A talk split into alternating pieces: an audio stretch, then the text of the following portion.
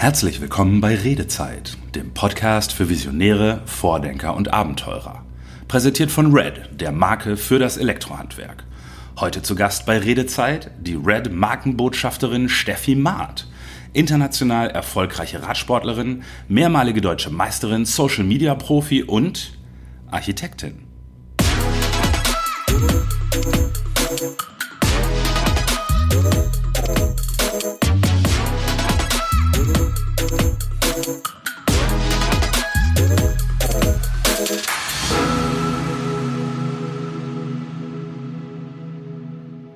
Heute begrüße ich hier beim Podcast Redezeit Steffi Maat. Hi Steffi. Hallo. Steffi ist eine der glücklichen Menschen, die es offenbar geschafft haben, ihre Vision, ihren Traum, ihre Berufung oder wie auch immer man es nennen will, so konsequent in das eigene Leben zu integrieren, dass sie, wenn man dem Internet glauben darf, den ganzen Tag nur abenteuerlich mit dem Bike unterwegs ist, wenn sie nicht gerade an atemberaubenden Plätzen überall auf der Welt mal schlafen geht. Wo bist du gerade, Steffi? Genau so ist mein Leben. Ich habe äh, nichts auszustehen. Arbeiten brauche ich auch nicht. Ähm, ich bin gerade in Lichtenfels, bin hier beim Tobi vorbeigefahren. Wir sind ja vor kurzem zusammen auch in der DH-Zentrale gewesen und äh, sind die Deutschland-Tour gefahren. Genau, da bin ich gerade auf dem Weg von München, meiner Arbeitswohnung, nach Hause in die Lausitz und da liegt äh, das schöne Frankenland genau dazwischen. Ah, perfekt, dann haben wir dich gar nicht auf einen großen Umweg schicken müssen. Nee. Für, für dieses Abenteuer. Ja, ähm, du hast schon gesagt, du warst gerade äh, unterwegs mit dem Tobi. Ich glaube, ihr habt eine relativ coole Tour gehabt. Ein ähm, bisschen Regen, wenn ich das richtig verstanden habe. Und ich kann mir vorstellen, dass nach ja, 1000 Kilometer oder was es waren, die Beine ganz schön gebrannt haben. Äh, ja, also die Beine haben auch schon nach 20 Kilometern gebrannt tatsächlich. äh, es wurde hinten raus natürlich immer härter und ja, wie du schon gesagt hast, der Regen, das war schon krass. Also wir sind in Dresden losgefahren und der erste Tag war sehr sonnig. Und dann hat es am zweiten Tag auch schon mhm. angefangen zu regnen. Und es hat dann eigentlich die neun Tage, die wir unterwegs waren, zehn Tage durchgeregnet, fast. Also immer mal, also es war auszuhalten. Es hat nicht die ganze Zeit geregnet, aber es war auch windig. Sonne haben wir selten gesehen. Es war auch mal richtig nass. Äh, auf unserer Tour im Allgäu sind wir komplett nass geworden. Und ja, dann der letzte Tag war super sonnig, als wir dann so Richtung Stuttgart gefahren sind. Das war dann nochmal schön. Genau. schön. Ja, das gehört vielleicht zum Abenteuer auch dazu, dass es mal einfach ein bisschen doof ist, ne? Und dass man dann durchbeißt und sagt, komm, das ist eine Geschichte, die ich dann erzählen kann. Ja, genau. Also zur Geschichte hat es auf alle Fälle beigetragen. Ähm, auch wir haben ja viel, ziemlich viele Leute gehabt, die das so beobachtet haben. Wir haben das in den Social Media Kanälen geteilt und haben schon viele mhm. Nachrichten bekommen. Wow, Gratulation und super cool, dass ihr durchhaltet und äh, Riesenvorbild und ihr seid ja verrückt und also gab schon ziemlich viele Kommentare, die super motivierend waren, weil die Leute da draußen echt äh, meinten, wir hätten irgendwie jetzt schon zu leiden. Und ein bisschen war es auch so, aber man entwickelt eine wahnsinnige Motivation, wenn man ein Ziel hat. Auf alle Fälle. Ja. Und das klappt ja dann am Ende scheinbar auch. Ne? Ihr seid gut angekommen, on time, habt alles ausgeliefert. Genau, also wir waren sogar schneller als geplant. Was, also wir hatten uns wow. eigentlich, glaube ich, insgesamt so drei Tage genommen, die wir gar nicht gefahren wären. Und auch als wir bei den, wir haben ja Pakete ausgeliefert zu Bike-Profis und als wir bei denen zu Hause waren, mhm haben wir uns ein bisschen umgeschaut, haben eine kleine Home Story gedreht und eigentlich waren die Tage dann dafür gedacht, eigentlich frei zu machen, weil es ja auch anstrengend ist, dort die Geschichte zu drehen und auch mit den Profis dann auf ihre Home Trails zu gehen, letztendlich. Ähm, und das haben wir dann aber beschleunigt, weil wir äh, ja, es waren von der Seite der Profis hier und da ein paar Zeitnöte aufgetreten, die wir dann mhm. ähm, umgehen mussten und deswegen mussten wir eigentlich schneller fahren und auch an einem Tag, wo wir bei einem Profi eine Home Story gemacht haben, danach auch nochmal weiterfahren, irgendwie 50 oder 80 Kilometer. Also wir sind insgesamt, glaube ich, jetzt zehn Tage gefahren und hatten nur einen Pausentag. Respekt.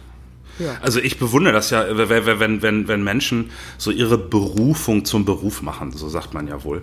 Und, und ich glaube, ich kann zumindest ein bisschen nachvollziehen, was, äh, was sicher auch bei dir ein Teil des Reisens auf zwei Rädern ausmacht. Ich selbst fahre Motorrad leidenschaftlich Mhm. Und, und für mich ist das so auf langen Reisen oder auch wenn ich mit, mit der Enduro durch schweres Terrain fahre, irgendwie habe ich das Gefühl, das ist immer so ein Wechsel, der einen fordert. Einerseits, also bei mir ist es so, einerseits bin ich dann über lange Strecken mit mir, mit meinem Körper, mit der Maschine alleine.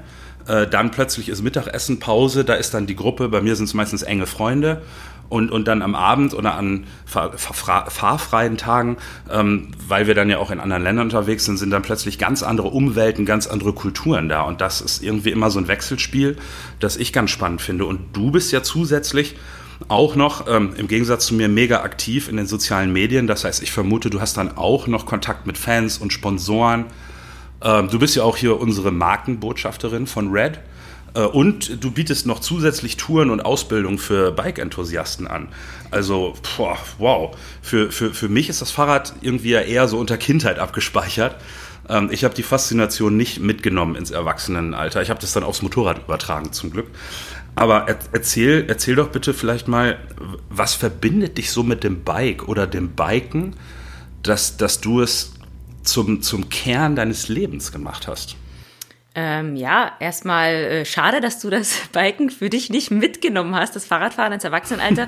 denn es ist ja tatsächlich auch gerade jetzt durch die aktuelle Situation so, dass überall die Lager ausverkauft sind, alle Bikeshops sind ausverkauft, äh, Biken boomt. Mhm. Und ähm, ja, kann ich dir nur empfehlen. Es gibt ja so viele verschiedene Facetten von Rennradfahren, was wir jetzt gemacht haben, Gravelbiken, Bikepacking, Mountainbiken, ähm, E-Bike fahren E-Rennrad, gibt's ja alles inzwischen, also super coole Sache. Und ja, ich habe ganz, ähm, ja, wie soll man sagen, ja auch so kindlich angefangen mit BMX ähm, wir, ich komme aus Brandenburg, ja. aus Südbrandenburg und bei uns ist es ja so ein bisschen eher so strukturschwaches Gebiet, würde ich sagen. Auch die nächste Stadt, äh, Dresden, ist jetzt äh, ein bisschen weiter weg und ich wohne auf einem kleinen mhm. Dorf. Also ich wohne dort immer noch tatsächlich, ist immer noch mein Hauptwohnsitz und ähm, ja, komme dort auch nicht weg, weil es eben so schön ist und wir dort damals als ich zwölf war, eine BMX-Strecke bekommen haben. Und das war eine Riesensache. Damals sind alle Kinder BMX gefahren.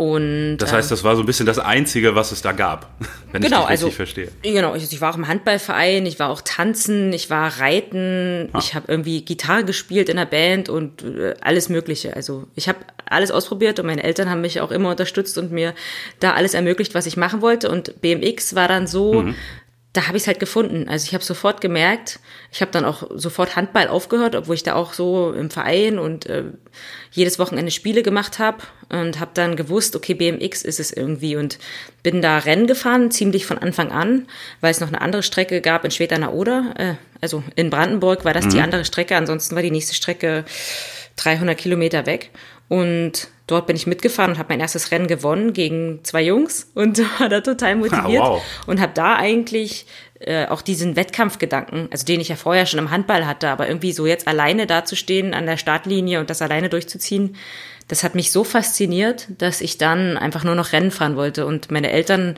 haben sich dann, ja, sind dann immer mitgekommen, durch ganz Deutschland gereist, am Ende mit dem Wohnwagen durch ganz Europa. Und ich bin dann auch zu Weltmeisterschaften geflogen irgendwann und bin auf die Sportschule gegangen, als ich älter war. Also seit ich zwölf war, hat sich das einfach bis jetzt durchgezogen und ich komme da auch nicht weg und muss es Gott sei Dank auch nicht. Hm. Na, im Gegenteil, du hast es ja komplett integriert irgendwie in dein Leben, ne? Genau, also das, das war so Fahrrad. schleichend. Genau, also ich habe da nie gesagt, oh, ich will Profi-Mountainbiker werden oder ich will Sportler werden. Also ganz im Gegenteil, ich habe mich eigentlich und das auch bis heute nie als Sportler gefühlt, also ich bin natürlich ein Sportler und ich mache jeden hm. Tag Sport, aber nicht unbedingt, weil ich so ein Talent, also meiner Meinung nach, sportlich gar nicht so ein riesiges Talent habe, sondern einfach nur so einen wahnsinnigen Willen und einen Spaß daran. Und ähm, deswegen war es nie eine Frage, ob ich das werden will, sondern es ist einfach irgendwie, hat sich so entwickelt. Also ich habe auch, ja. muss ich dazu sagen, was ordentliches studiert dazwischen noch, Architektur. Also ich habe nie gedacht, genau. dass ich ähm, Profisportler werde. Also das war nie der Plan. Ja, das, das äh, würde mich auch interessieren, weil du das jetzt gerade angesprochen hast, so dieser Siegeswille. Ähm, was würdest du glauben, was unterscheidet dich, wenn du nicht auf dem Bike sitzt oder was Bikemäßiges machst? Was, gibt's was, was dich von dem anderen Menschen um dich rum irgendwie unterscheidet, so als Persönlichkeit? Ähm, du meinst jetzt einfach von anderen... Leute sind... Hm. Ja. ja, die meisten Leute sind halt keine herausragenden Biker oder irgendwas, sondern sind ganz normale Leute, die ihr Ding machen. Und du hast ja da schon so was ganz Spezielles gefunden. Du hast das für dich so stark in dein Leben integriert, dass du quasi äh, davon lebst, wenn ich das richtig verstehe. Mhm. Was unterscheidet dich da von anderen? Warum gelingt dir das? Und andere sitzen irgendwo, ich will jetzt nicht sagen in der Buchhaltung, mhm. aber machen halt einen normalen Job. Also ich glaube, mich unterscheidet gar nicht so viel von. Also ich glaube, dass tatsächlich, da habe ich zwar auch schon mal Kritik für geerntet, aber ich glaube immer noch, dass jeder sowas erreichen kann mit irg äh, in irgendeiner Weise. Mhm. Es muss ja kein Sport sein. Es kann ja sein, dass jemand, äh, keine Ahnung, ein Buch schreibt, was ein Bestseller wird oder äh, ähm, Musik. Also alles Mögliche äh, kann man ja machen, wenn man merkt, man ist gut in irgendwas, dass man das einfach so exzessiv auslebt. Also ich hatte einfach die auch ein bisschen Glück natürlich, dass ich die Förderung von meiner Familie bekommen habe, mhm. dass die da von Anfang an dahinter gestanden haben und ich einfach diese Motivation hatte, keine Ahnung, wo die herkam. Aber ich glaube, wenn es einen Unterschied gibt zwischen mir und anderen, ist es, dass ich wahrscheinlich mich da einfach so wahnsinnig drauf fokussieren kann und mein Privatleben, wenn ich es jetzt mal so nenne, eigentlich fast nicht existent ist. Also ich, hm. mein Beruf ist eigentlich mein Leben und ich habe da schon oft auch ja, Lehrgeld zahlen müssen, wenn ich dann mal die Familie oder Freunde vernachlässige. Da habe ich mich hoffentlich auch gebessert, aber es ist einfach privat. Also Urlaub machen oder so, das gibt's bei mir gar nicht. Also ich war, glaube ich, mit 18 einmal auf Malle so, einmal ohne Fahrrad, also am Strand, so eine Woche und das war's. Ich habe seitdem Hat keinen gereicht. Urlaub gemacht, weil das brauche ich irgendwie nicht. Ähm, also ich, das wäre für mich so verschwendete Zeit. Ich will einfach weiterkommen und Sachen verwirklichen, die ich mir irgendwie in, als Ziel hm. setze. Ja. Ja, du, du schaffst es ja auch, also nicht nur das Fahrradfahren selber, sondern du schaffst es ja auch, irre viele Leute zu beeinflussen und mitzunehmen. Du hast Fans und Follower, wie man das so äh, bezeichnet. Und da, da ist mir nämlich eingefallen, ich habe letztens äh, einen Vortrag bei YouTube gehört und da hat jemand behauptet, dass diese, diese, diese Lichtgestalten wie Jesus und Buddha ähm, die, die Gesellschaft so verändern konnten, weil sie sich nicht an irgendeinen Markt angepasst hätten, sondern weil sie ihre Idee und ihre Botschaft so ganz in ihr eigenes Leben integriert mhm. haben Spannend. Äh, und dadurch so diese Stahl, Strahlkraft entwickeln konnten, irgendwie mit dieser Idee oder dieser Botschaft diese Jahrhunderte zu überdauern. Und irgendwie hat mich das dann erinnert, weil, weil so ein bisschen was, also ich will jetzt dich nicht mit Jesus vergleichen, aber so die, die Fähigkeit, Da, ja, je nachdem. Ich, aber die Fähigkeit, äh, Leute mitzunehmen und zu begeistern für eine Idee, die ist ja irgendwie schon ähnlich. Und, mhm. und also offensichtlich gelingt es dir irgendwie, deine Botschaft, deine Strahlkraft absichtsvoll äh, so zu verwenden, dass du damit Geld verdienst. Und, ähm, und irgendwie mit der Bewunderung deiner Fans und, und durch die äh, Ne? Durch diese Bewunderung kannst du scheinbar ja auch äh, irgendwie ganz gut klarkommen. Und was mich interessieren würde, ist, gab es so eine Erfahrung oder irgendwelche Erlebnisse, die dir die Ruhe oder die Sicherheit gegeben haben, dich darauf zu verlassen, dass du jetzt mit dieser Idee quasi ein Business aufmachst. Mhm. Du bist, glaube ich, Deutschlands einzige Profi-Mountainbikerin.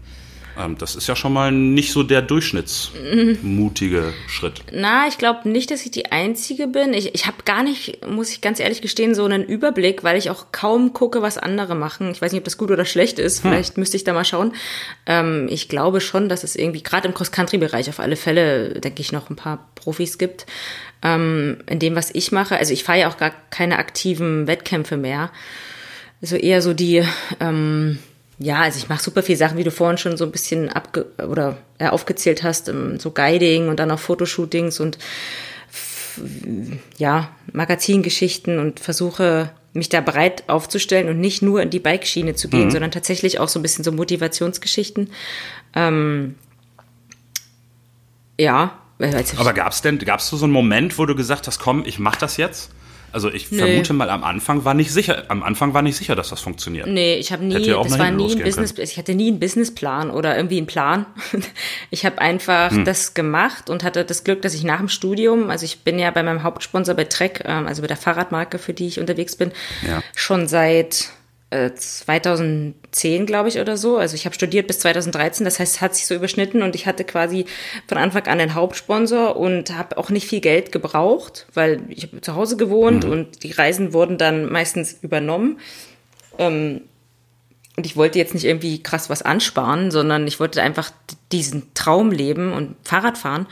Und ähm, dann, ja, es war nie irgendwie eine Entscheidung und ich musste nie entscheiden, versuche ich das jetzt oder wie es jetzt bei so einem Business ist, wo man vorher investieren muss und dann abwägen, klappt das oder nicht, sondern das war für mich nie eine Frage eigentlich. Das heißt, es war irgendwie immer klar, äh, wenn auch nur abstrakt, dass das dein Lebensinhalt bleibt, wenn ja, es irgendwie machbar ist. Eigentlich schon, obwohl es immer so ist, dass ich weiß, und ich glaube, das gibt mir auch so ein bisschen diese Gelassenheit und, und ja, die Ruhe in der Sache, dass ich weiß, ich muss das ja nicht machen. Also ich habe ein abgeschlossenes mhm. Studium, zwei sogar, ich habe dann auch PR noch studiert ähm, an der Fernuni und ähm, kenne super viele Leute in der Bike-Szene und auch in den Medien und kann mir schon vorstellen, auch was anderes zu machen. Also ich muss das nicht machen, was ich jetzt mache. Und ich glaube, dieses, dass man es nicht muss, diese Gewissheit, die gibt einem eine gewisse Lockerheit, die dann aber wieder hilft, dass man den Job noch länger machen kann. ja. Ja, absolut. Und, und äh, gibt es dann mal Momente des Zweifelns? Also ich kann mir vorstellen, wenn du dann nach 15 Stunden irgendwie total fertig bist, dass man dann mal denkt, warum mache ich das eigentlich alles? Aber so in, im, im Leben, ist dieser Weg der richtige oder, oder ist das für dich immer klar und du gehst einfach geradeaus? Ähm, Zweifel, also tiefe Zweifel habe ich eigentlich nie. Wenn ich mal äh, so in Anführungsstrichen Zweifel ist, wenn ich wirklich müde bin, also wenn viele Sachen auf einmal kommen, wenn ich eigentlich äh, an mhm. sich müde bin und dann konzentriert an irgendeiner Sache dran und dann von außen jemand kommt und mir irgendwas sagt oder ich irgendwie eine E-Mail kriege oder einen Anruf, der mich ärgert, weil ich dann irgendwo vielleicht nicht perfekt abgeliefert habe oder irgendwer was erwartet, wo ich nicht weiß, ob ich es bringen kann, dann habe ich einfach ja auch mal schlechte Laune, aber ähm, grundlegend zweifeln würde ich eigentlich nie an dem Weg, den ich mache. Ich versuche natürlich immer dran zu bleiben, immer mir selber einen Schritt voraus zu sein. Und wenn, wenn ich mich verzettel und mir einfach zu viel vornehme und dann irgendwo was nicht richtig perfekt läuft, das ärgert mich dann, aber ich würde nie an, an dem Weg zweifeln, sondern wenn ich an was zweifle oder was bereue oder so, dann ist es immer eher das, dass ich nicht weiß, ob ich nicht mir mehr Zeit fürs Privatleben nehmen sollte, weil ähm, ja, meine Freunde, alte Schulfreunde, die in meinem Alter sind, die haben jetzt irgendwie zwei Kinder und ein Haus und sind verheiratet. Und ich hm, ähm, ja. tingel um die Welt mit meinen Fahrrädern. Das ist halt dann schon irgendwie. Aber andererseits sagen die mir dann, wow, ist das cool, was du da machst und wollen irgendwie alles wissen und begleiten mich so ein bisschen emotional und dann weiß ich schon, ja, das ist einfach mein Weg. Ist nicht ganz falsch. Wie, wie, wie ist das denn? Also vom Motorradfahren kenne ich das ähm, lange drauf zu sitzen, alleine zu sein mit mir selber. Und, und gibt es da sowas bei dir, äh, wenn du länger unterwegs bist mit dem Radl, wie jetzt auch auf dieser Tour, gibt es da sowas wie einen, einen Dialog mit dir selbst? Also gibt es da irgendwie, was, was geht in deinem Geist vor, wenn du Stunde um Stunde um Stunde durch die Landschaft kämpfst? Sprichst also, du noch oder schweigst oder schweigst du schon? Das war ja jetzt eine Ausnahmesituation. Also diese Tour, die wir gemacht haben, die, das habe ich vorher noch nie in dem Maße gemacht. Und das war ja. für mich auch erstmal so, ja, ich hatte schon, also ich kann schon sagen, ich hatte Angst vorher, weil ich nicht wusste, ob ich das schaffe. Wir haben mit Tobi einmal zusammen trainiert vorher. Ich habe für mich alleine trainiert und habe mich so ein bisschen rangetastet an die Längen. Aber was wir dann am Ende gemacht haben, war weitaus, also wirklich weitaus mehr wie das, was wir vorher geübt haben. Und ähm, mhm. war eine Ausnahme. Und genau das, was du jetzt ansprichst, dieses, an was denkt man dann oder wie, wie bringt man diese neun Stunden, ja. die wir teilweise auf dem Rad waren, also es waren so zwischen, ja, also wir waren schon durchschnittlich so neun Stunden unterwegs pro Tag, wo vorher unvorstellbar war, was ich neun Stunden lang denken soll. Aber es ist dann ja, wirklich und wie ist so, es dir gegangen? dass man so eine Ruhe reinkriegt, dass man einfach gar nicht auf die Uhr guckt erstmal, sondern man fährt und ähm, denkt ein bisschen nach. Ich habe dann eben auch Podcasts gehört und mich so ein bisschen abgelenkt und das, die Zeit ging wie im Flug vorbei. Also wenn man sich mal so überlegt, so ein Tag, so ein normaler Arbeitstag oder so, der ist ja auch ruckzuck rum. Und ähm, so mhm. war das da auf dem Rad eigentlich auch. Spannend. Ich habe mir so ein bisschen deine äh, Playlist angehört in der Vorbereitung, die ja auch bei Spotify zum Bekommen ist. Und ich habe festgestellt, da ist eigentlich viel Musik drin, die, die dabei unterstützen kann, so lange Wegstrecken gut zu überstehen, finde ich für mich. Das war eine schöne Mischung. Ja, also Musik ist bei Falls mir. Falls du das tatsächlich dann auch hörst auf diesen Ja, also ich habe vorher viel Musik beim Training und so, gerade beim Krafttraining, da brauche ich auch mal so richtig, so einen richtigen Schranz, dass, dass man halt irgendwie, keine Ahnung, da auch mal ein bisschen fast schon aggressiv wird, um so Krafttraining durchzuziehen. Aber ähm, ich muss ja. sagen, bei der Tour habe ich fast gar keine Musik gehört, weil ich voll Podcasts für mich entdeckt habe ähm, und habe da super viele Podcasts gehört und mich dann nebenbei auch noch ein bisschen weitergebildet. Also das war schon echt cool. Ja. Win-Win-Situation sozusagen. Wo, wo du jetzt, äh, wo du jetzt gerade vom Training sprichst, gell? Ähm, oft haben die Leute ja so viele großartige Ausreden, wenn es darum geht, wirklich irgendwie was Außergewöhnliches anzugehen. Meistens geht schon damit los, dass man zwangsläufig auch irgendwie was dafür zurücklassen muss, wenn man sich auf etwas konzentrieren will. Aber be bevor ich dich frage, was dein Preis war, den du oder ist, den du zahlst ähm, dafür, dass du deine Idee verfolgst, vielleicht vorher noch was anderes. Ähm, wie, wie, du hast es eben schon mal kurz angesprochen, wie ist denn die Beziehung zu deinem Bike und deiner Ausrüstung im Vergleich zu der Beziehung mit deiner Familie und den Menschen in deinem näheren Umfeld? Ähm, hm, das ist eine schwierige Frage. Die Beziehung zu meinem Equipment äh, im Vergleich zur Beziehung zu meinen Mitmenschen.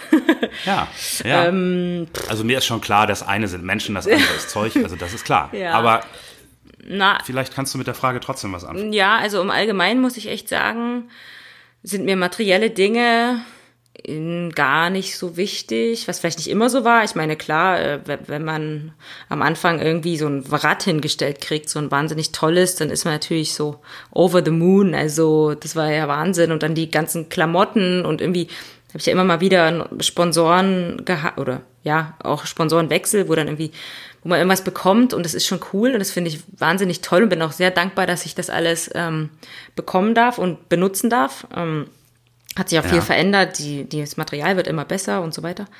Aber ich habe da jetzt, also ich würde sofort alles, alles abgeben und alles, alles Materielle ähm, eintauschen oder ja, liegen lassen dafür, dass es meiner Familie gut geht und ich meine Freunde und das, also so menschliche Beziehungen, die sind mir schon sehr, sehr wichtig. Also, ja. Hm. Weiß nicht, ob das jetzt, ob das eine Antwort war, die zur Frage passt. Ja, es ist, es ist scheinbar, es ist ein bisschen schwieriges Feld. Aber was ist denn jetzt dieser Preis, äh, dass du für dieses Leben zahlst? Ist es das wert? Ist es einfach? Fühlt sich's richtig an? Wie, wie geht's dir damit? Ja, also ich meine, ich bin so, ich würde schon sagen, ein sehr lebensbejahender Mensch. Ich, ich weiß nicht, ich, ich, kann mir auch gar nicht vorstellen, wie es Menschen geben kann, die das nicht sind, aber man kriegt es ja doch immer mal wieder mit, dass viele nicht so happy sind und irgendwie mit irgendwelchen psychologischen Barrieren zu kämpfen haben. Und mhm. ich liebe das halt zu leben. Also, und deswegen dieser Schritt, das, was ich machen darf, und ich weiß, wie besonders das ist. Und wenn man jetzt mal allgemein uns Deutsche sieht, wir haben ja eh schon, wenn man weltweit schaut, ein Riesenglück, dass wir hier leben dürfen, in so einem guten System. Ähm, natürlich beschweren sich immer alle oder viele, aber ich persönlich für mich. Ich wollte gerade sagen, als, Lebens, als lebensbejahend als lebensbejahend und positiv sind die Deutschen ja international nicht unbedingt bekannt. Nee, ja, ja, das, äh, das weiß ich schon. aber ich meine, ich weiß, dass wir es wahnsinnig gut haben. Und mhm. mit dem Leben, was ich führen darf, da wirklich so ganz oben äh, top dabei bin. Ähm, weil auch gerade die, die jetzt, also viele sagen ja, oh, ich wäre gern Millionär und ich hätte gern das und das und dickes Auto und müsste nicht arbeiten. Aber das wäre für mich überhaupt kein Ziel. Also ich finde es viel, viel bereichernder, wenn man sich selber verwirklichen darf und äh, jetzt keine, mhm. dabei keine Existenzängste haben muss. Und deswegen würde ich niemals ähm, irgendwas anders wollen, als wie es jetzt ist. Ja. Mhm. Da, da steckt ja auch eine immense Kraft irgendwie drin, gell? Ähm, weil ich denke mir, du hattest, glaube ich, auch mal einen recht schweren Unfall mit der Hand, die, die nie so wieder so richtig ganz heile geworden ist. Und danach, äh, wenn ich das richtig recherchiert habe, bist du dann trotzdem oder gerade deswegen nochmal deutsche Meisterin geworden. Sprich, also im Sattel geblieben. Und äh, denkst du, diese Art von Power, die du da hast, ist das was, was in jedem Menschen irgendwie drinsteckt? Kann man, kann man da vielleicht was von dir lernen? Jetzt unabhängig, ob es ums Biken, Reisen, Gründen, Umziehen, Durchziehen, was auch immer. Ja. Aber was, was ist diese Kraft in dir, die du da scheinbar so kanalisieren kannst? Ja, die steckt tatsächlich in jedem. Also da bin ich mir ganz sicher. Klar ist da jeder auf einem anderen Level. Jetzt vielleicht wieder nochmal die Deutschlandtour als Beispiel. Hätte ich mir nicht vorstellen können, dass das klappt. Und man kann, also der Körper kann so viel mehr leisten, wie wir denken. Das ist wirklich unfassbar. Und das steckt in jedem. Klar kann jetzt nicht jeder vielleicht so eine Tour durchziehen äh, aus dem Kalten. Aber ich glaube, dass jeder viel mehr leisten kann, wie er sich äh, das vorstellt oder wie er sich das ja vorstellen kann. Und ähm, ja, Deswegen glaube ich einfach, dass das, hm. dass viele Leute wahrscheinlich da von so einem Motivationscoaching oder so mal profitieren würden, weil ich, ich kenne es auch im eigenen Umkreis, in der Familie, bei, bei Freunden, die dann immer sagen, wow, wie kannst du das machen? Das ist ja verrückt. Oder auch meine Eltern, ich meine, ich trainiere, seitdem ich ja irgendwie zwölf bin und immer exzessiver und teilweise stehe ich halt morgens auch mal irgendwie um fünf auf und gehe eine Runde laufen, wo die sagen, du hast doch, du hast doch nicht mehr einen Schuss gehört. Was ist los mit dir? und ähm, ich weiß aber, dass das einfach alles einem höheren Ziel dient und gerade Sport ist da eine super ähm, Sache, wo man sich selber pushen kann. Das machen ja auch viele. Wie viele Leute gibt's? Ich kenne auch einen damals aus der Sportschule in Cottbus, der war übergewichtig, also wirklich übergewichtig. Äh, nicht Sportschule, aus, ja. aus der Universität. Und der ist dann zum Ultra-Triple äh, Triathleten geworden, also die wirklich tagelang wow. durch äh, Sport machen. Also das, das hat mir auch wieder gezeigt, dass es wirklich in jedem steckt. Und ähm, ja, ich kann nur hoffen, dass mehr Leute sich da irgendwie motiviert fühlen und vielleicht auch da ist wieder, so schließe ich ein bisschen der Kreis, warum ich das auch mache, wenn ich so Feedback bekomme, dass Leute irgendwie in irgendeiner Weise motiviert werden durch das, was ich mache. Das ist halt das Größte für mich. Also, ja, hm. auf alle Fälle. Ja, du wirst aber sicher auch so, so kritische Stimmen irgendwie auch gehört haben. Ich vermute mal zumindest in der Zeit, wo, wo noch nicht klar war, dass, dass das mit dem äh, mit dem Biken irgendwie eine größere Sache wird. Gab es sowas in der Art? Haben, haben sich, gab es da so, so Kritik? Hat sich das über die Jahre geändert? Ähm, haben sich deine Antworten auf sowas geändert? Wie, wie hat sich das entwickelt? Also es gab eigentlich nie Kritik, es gab immer nur Applaus so von allen. Also ha. Applaus im Sinne von, jawohl, mach weiter. Also gerade wo ich herkomme, die Gegend ist ziemlich sportlich. Also wir haben irgendwie großen Fußballverein im Nachbarort und Radsporttradition seit Jahren und alle haben, und, und ich habe auch das, und Cottbus natürlich auch, Glück, dass ich da hingekommen bin, ähm, eine riesen Sportstadt und irgendwie habe ich das Gefühl gehabt, und es ist auch so, dass man als Sportler immer, und egal ob es ist von der Politik oder von wie auch immer, du immer irgendwie, ähm, also man aufschaut zu Sportlern und immer das würdigt, was die leisten. Also natürlich, es werden mhm. Sportler, wenn man mal was Negatives sagen will, ja nicht immer gut bezahlt. Das ist natürlich auch die andere Sache. Aber es wird, die Leistung wird immer gewürdigt und das ähm, habe ich gespürt und das war immer gut und es gab aber natürlich auch Kritik, aber das tatsächlich erst seitdem es so Social Media gibt. Also da kann halt jeder hinter einer ah. Maske ah. was sagen und da gibt's natürlich schon auch mal Kritik oder ja, vielleicht auch mal berechtigt. Ich bin ja froh, wenn ich Feedback kriege und merke, okay, vielleicht könnte ich da und da was anders sagen oder anders machen. Aber da muss man tatsächlich ein bisschen abgehärtet sein und Gott sei Dank bin ich ja nicht mit Social Media aufgewachsen. Also ich kenne sie ja auch, wie es anders ist und ich weiß, dass manche Leute einfach ein bisschen mhm. verärgert sind und dann muss man das halt irgendwie entweder gar nicht lesen oder runterschlucken, wenn es nicht mh, mm, zielführend ist. Und mir tun eigentlich die leid, die jetzt die Kids, die mit Social Media aufwachsen und denken, das ist die Realität. Also das ist natürlich hart. Ja. Ja. Ja, da sind wir vielleicht so die letzte Generation, die diese Trennung irgendwie noch kennt. Ne? Ja. Äh, so ein Stück weit zwischen der richtigen und der virtuellen Welt. Ähm, ich hätte noch eine Frage, nämlich ich, ich würde dich gerne noch fragen, ähm, ob es sowas gibt wie eine Botschaft oder ein Hinweis, einen Gedanken, ähm, den du ja mit, mit, deiner, mit deiner Überzeugungskraft, mit deinem Einfluss vielleicht unseren Zuhörern mitgeben möchtest. So irgendwas, von dem du dir wünschst, dass, dass alle Menschen das irgendwie teilen, weil alle davon profitieren oder alle dran wachsen. Hast du so etwas wie ein Lebensrat? Ja. Schon, also klar, was wir gerade besprochen ah. haben, das ist ja jetzt eh schon gesagt, das Motivationsding, also man kann halt viel mehr schaffen, wie man denkt, das weiß, glaube ich, auch jeder, nur viele kommen gar nicht dahin, das auszuleben. Und ansonsten würde ich mitgeben, also an was ich glaube, so meine Religion quasi, ist so ein bisschen ähm, Karma. Also gute Dinge tun. Also wenn man gut zu anderen ist und äh, irgendwie, es muss ja nicht jeder gleich zum, keine Ahnung, riesen Umweltschützer oder äh, was weiß ich was werden, aber äh, jeder kann was tun und ich glaube, das weiß man auch. Und wenn man im Alltag immer mal was Gutes tut, ähm, dann glaube ich, dass es auch auf einen zurückkommt und dass man einfach da so eine, mit einer positiven Energie durch die Welt geht und die weitergibt. Und ich glaube, das ist auch, was wir alle, das ist eigentlich unsere Pflicht, ähm, finde ich, als Menschen gut zueinander zu sein. Und ja, würde, wäre schon wünschenswert, wenn das mehr Leute, also ja, wenn da mehr Dankbarkeit da wäre, einfach für das, was uns gegeben ist. Hm. Das fände ich schon gut. Ja, da kann man sich sicher anschließen. Ähm, wir haben uns noch überlegt, wir machen eine regelmäßige Blitzfragerunde zum Abschluss mhm. dieser Interviews, ähm, so als festen Bestandteil, das wir in jedem Podcast zeigen wollen. Und ähm, ich würde dir so Sätze vorlesen und dich bitten, dass du sie einfach spontan beendest. Okay. In einem Fall äh, muss ich dir den Satz erst vorlesen, weil das, was fehlt, ist am Anfang, aber ich glaube, das kriegen wir gemeinsam hin. Ja. Also, erster Satz. Ganz oben auf meiner Bucketlist steht aktuell. Oh. Bin ich so unspontan. Ganz oben auf meiner Bucketlist. Also ich bin so glücklich, ich kann es gar nicht sagen. Ähm, äh, warte kurz. Ich habe ja gerade. Ja, nur die Ruhe. Hm. Das ist echt schwierig. Ich habe gar keine Ziele, fällt mir gerade auf. ähm, ha, ah, doch, ich weiß es. Ich möchte gern ein Videoschnittprogramm äh, mir aneignen. Okay. Äh, nächste Frage. Meine sinnloseste Konsumentscheidung der letzten Jahre war. Oh, mit Konsum, Konsum bin ich ganz schlecht. Habe ich irgendwas gekauft, was ich nicht brauche? Ich, ich kaufe tatsächlich total wenig. Du bekommst das ja das Glück, dass du auch die Dinge, die dir wichtig sind, teilweise gesponsert äh, bekommst. Gell? Ja, und ich bin einfach, brauche irgendwie nicht, ich brauche das halt nicht irgendwie so, so okay. Klamotten oder Bist bereit so. für den nächsten? Aber das ist ja doof, okay. ich will irgendwas bereit? sagen, aber ich habe nichts. Oh Gott. Ja, du. Ich weiß gar nicht, ob das so schlecht ist vielleicht. Ich mhm. gebe mal einfach die nächste Frage, vielleicht fällt dir noch was ein. Ja. Ähm, da hast du bestimmt eine Antwort drauf, würde ich denken.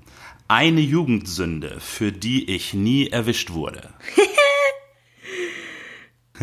äh, Jugendsünde. Ich war als Jugendlicher total brav. Ähm. Ja, genau. Äh, nee, wirklich. Also, ja, ich habe da. Hab, mir fällt nichts ein, was ich irgendwie Fieses gemacht hätte. Hast nicht mein Kaugummi geklaut im lokalen Rewe oder weiß äh, ich nicht? Nee. Nix? Mm -mm. Wahnsinn. Ähm. Nee, mir fällt da echt nichts ein. War krass, ja? nee. Ich bin du hast ja gesagt, du warst viel auf dem, viel auf dem BMX-Kurs unterwegs. Ja, und da habe ich nichts ähm, Schlimmes gemacht eigentlich. Ja. okay, kein Problem. Versuchen wir den nächsten. Ähm, ich würde gerne mal, Punkt, Punkt, Punkt, richtig die Meinung sagen. Oh, das ist ja äh, Donald Trump wahrscheinlich. oh ja, stimmt. Momentan ist das einfach. Stellvorlage. ja, das, das riecht schon so ein bisschen nach einer Hitliste äh, über die nächsten 50 Podcasts. Ja. Ähm, okay, Musik, Album oder Konzert, welches mich geprägt hat? Mm. Mein erstes Album war Green Day. Basket Case hieß das, glaube ich, und ist mich schon geprägt. Und ja. Offspring, die Offspring, das war so meine BMX-Jahre, meine ersten. Und äh, da habe ich dann immer so nach Amerika geschaut und weil die schon so viele BMX-Strecken hatten und Magazine und so, wir hatten halt gar nichts. Und ja, deswegen Green Day und die Offspring. mhm. Okay. Ähm, mein mutigster Querdenker-Gedanke bisher, egal ob er erfolgreich oder nicht war, Mutigster Querdenker-Gedanke. Also, ich, jetzt habe ich schon ein paar Mal angesprochen, weil es ist ja einfach so aktuell für mich gerade, dass wir diese, also ich bin ja, wie gesagt, nicht so überzeugt, dass ich so krass sportlich talentiert bin, habe aber eben ein paar WM-Medaillen gewonnen und so in der Sportart, die ein Sprint ist, also die eine Minute geht. Und ich hatte immer Probleme ja. mit so Langdistanzen. Und dass wir jetzt eben so eine Tour machen mit 1200 Kilometern äh, und da jeden Tag über so, keine Ahnung, 150 Kilometer fahren, das, das war schon mutig, da rauszugehen und zu sagen, ich schaffe das, weil hätte auch schief gehen können. Cool, cool, ja. Okay, und die letzte, ähm, hast du eine Idee, wen wir hier mal interviewen sollten? Hui, ähm, so ein Querdenker dann quasi? Ja, ein Visionär, Querdenker oder Abenteurer. ähm, also als erstes fällt mir natürlich meine äh, die Red, meine Red äh, DH Teamkollegin Heidi Zacher ein, die ja auch bestimmt was Cooles zu erzählen hat. Aber wenn du jetzt sagst, also äh, ihr wollt ja auch verschiedene Leute, also jetzt, wenn wir mal von Sportlern weggehen, was ich cool fände, äh, wäre jemand von der Klimaschutzorganisation POW, Protect Our Winters, weil ähm, ja, mit denen habe ich jetzt auch ein bisschen was gemacht und ich finde es einfach super cool, was die für einen ja. Ansatz haben und das ist ein super interessant, was ist, das geht uns alle an, ist ein wichtiges Thema und die haben auf alle Fälle was Gutes zu erzählen. Und auch Messages, die raus müssen, ganz dringend. ja, das klingt gut.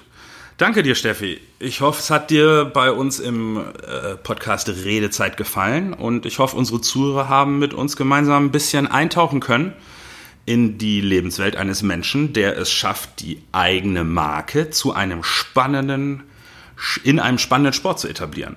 Die Markenbotschafterin Steffi Maat. Danke dir, Steffi. Vielen Dank, hat mir sehr viel Spaß gemacht und viel Erfolg für die weiteren Podcast-Folgen. Dankeschön.